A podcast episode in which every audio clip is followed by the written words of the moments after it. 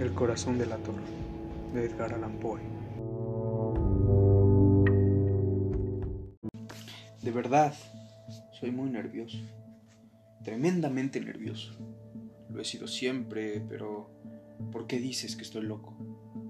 La enfermedad ha abusado mis sentidos, pero no los ha destruido ni embotado. De todos ellos, el más agudo era el del oído. Yo he escuchado de todas las cosas del cielo y de la tierra, y bastantes del infierno. ¿Cómo entonces he de estar loco? Atención, observa, con qué salud, con qué calma puedo contarte toda esta historia.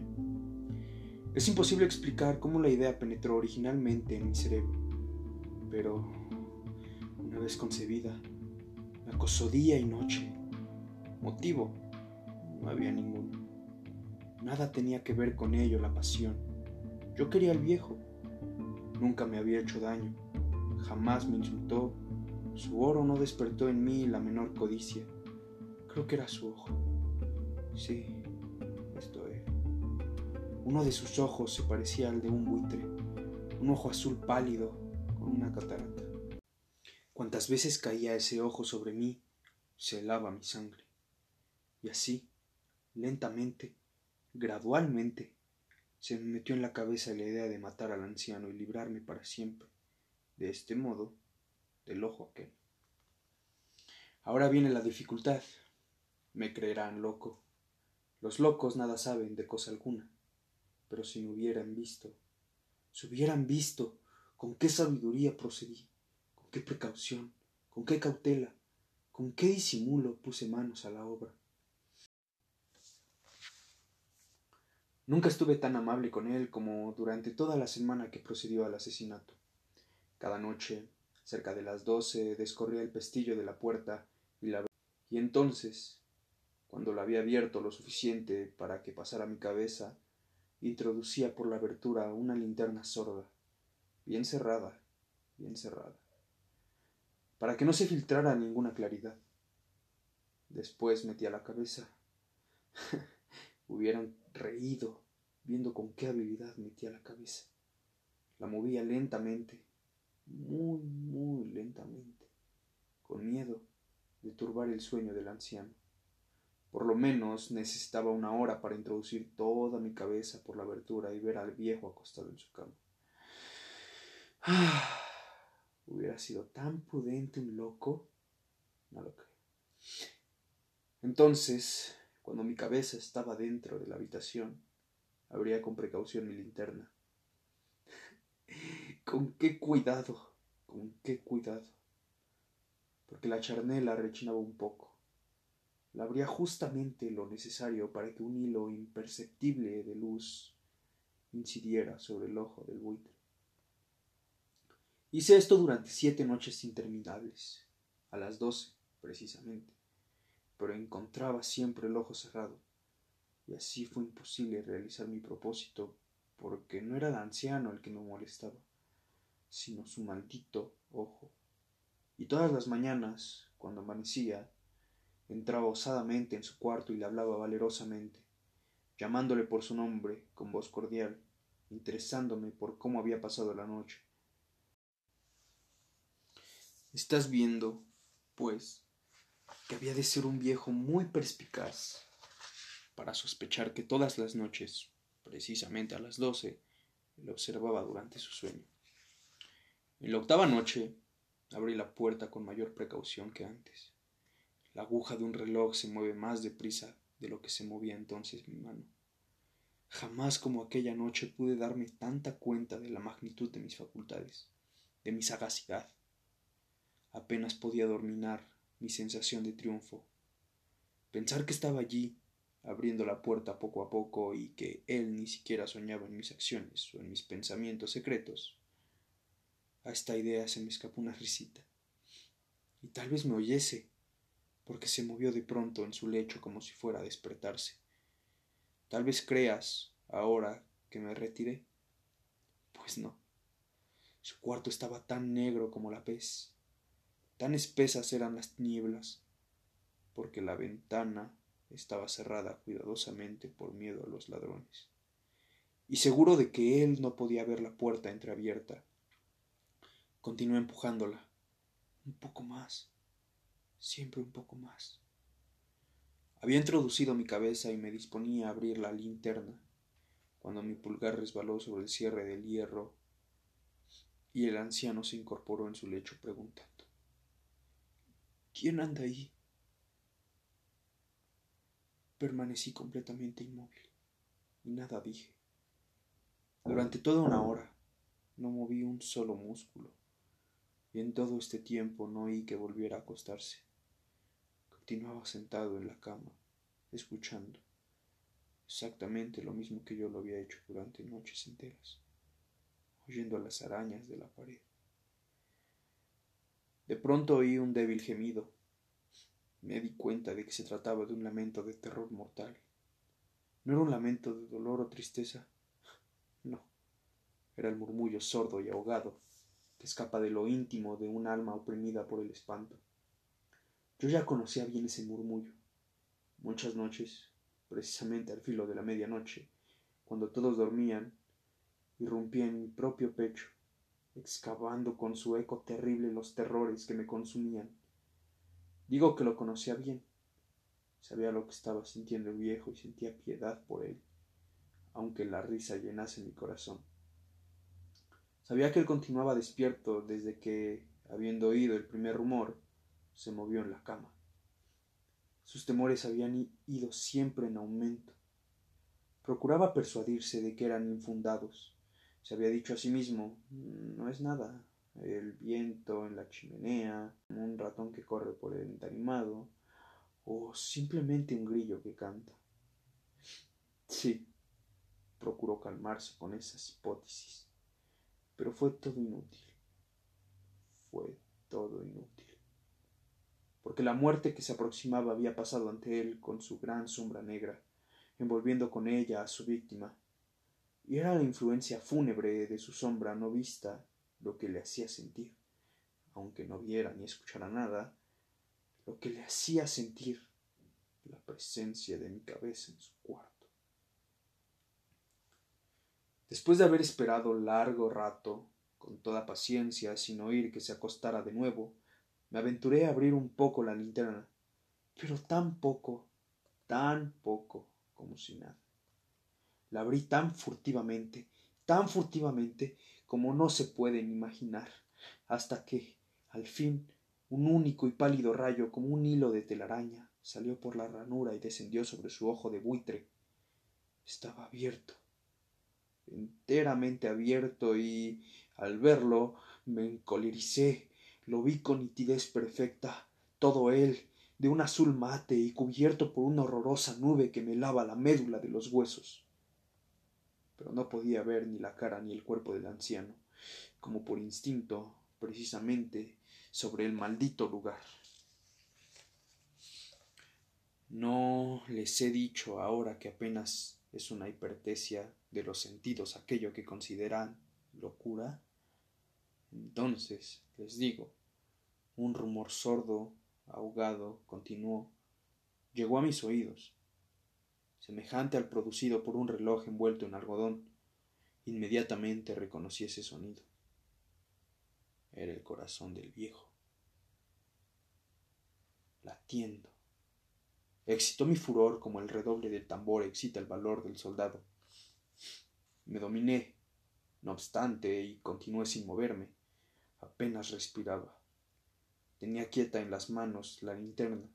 Me esforzaba en conservar el rayo de luz fijo sobre el ojo. Al mismo tiempo, el pálpito infernal del corazón era cada vez más fuerte, más apresurado y, sobre todo, más sonoro. El pánico del anciano debió de ser tremendo.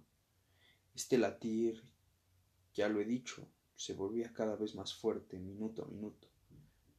¿Me oyen bien? Ya se los he dicho, que era nervioso. Realmente lo soy y entonces, en pleno corazón de la noche, en medio del temible silencio de aquella vieja casa, un ruido tan extraño hizo penetrar en mí un pavor irresistible. Durante algunos minutos me contuve y continué tranquilo, pero la pulsación se hacía cada vez más fuerte, siempre más fuerte. Creí que el corazón iba a estallar y que era una nueva angustia para mí. El rumor podía ser oído por algún vecino. Había sonado la hora del viejo. Con un gran alarido abrí de pronto la linterna y me precipité a la alcoba. El viejo desco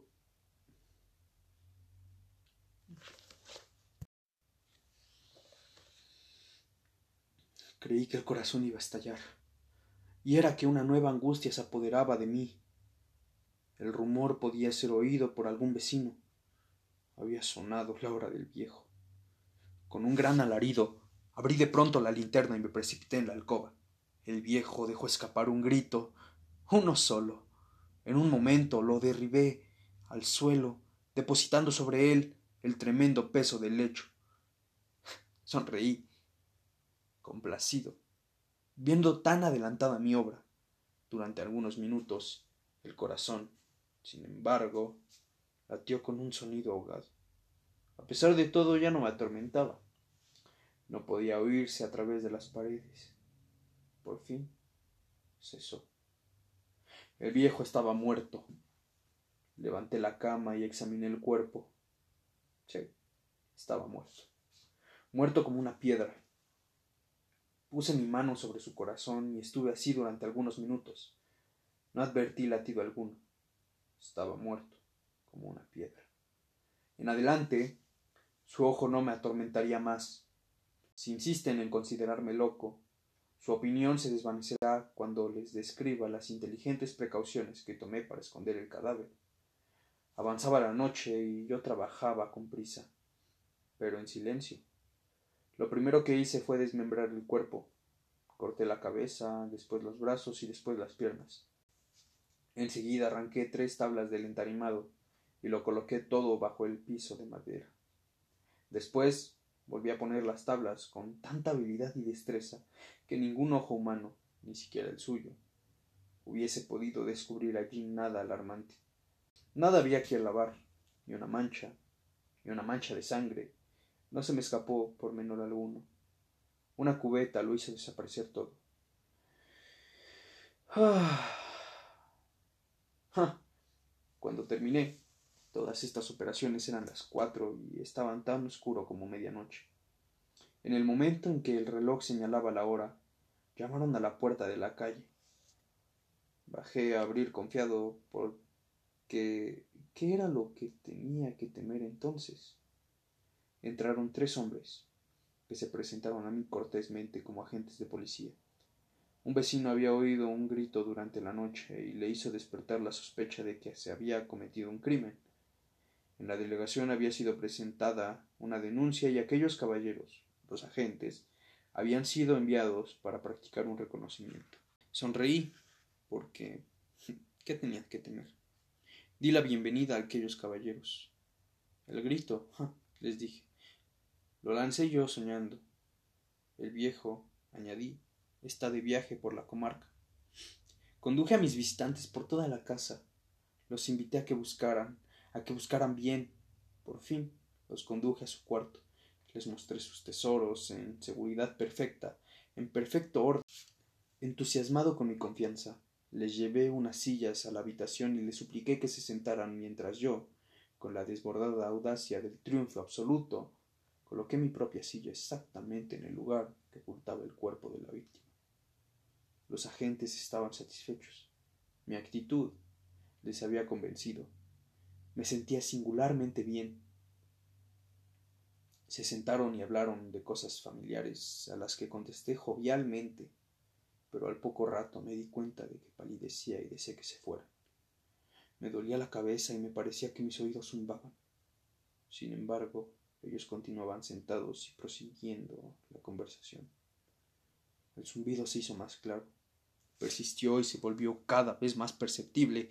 Empecé a hablar copiosamente para liberarme de tal sensación, pero ésta se resistió, reiterándome de tal modo que no tardé en descubrir, por último, que el rumor no nacía en mis oídos. Sin duda me puse entonces muy pálido pero seguía hablando sin tino. Elevando el tono de mi voz, el ruido aumentaba siempre.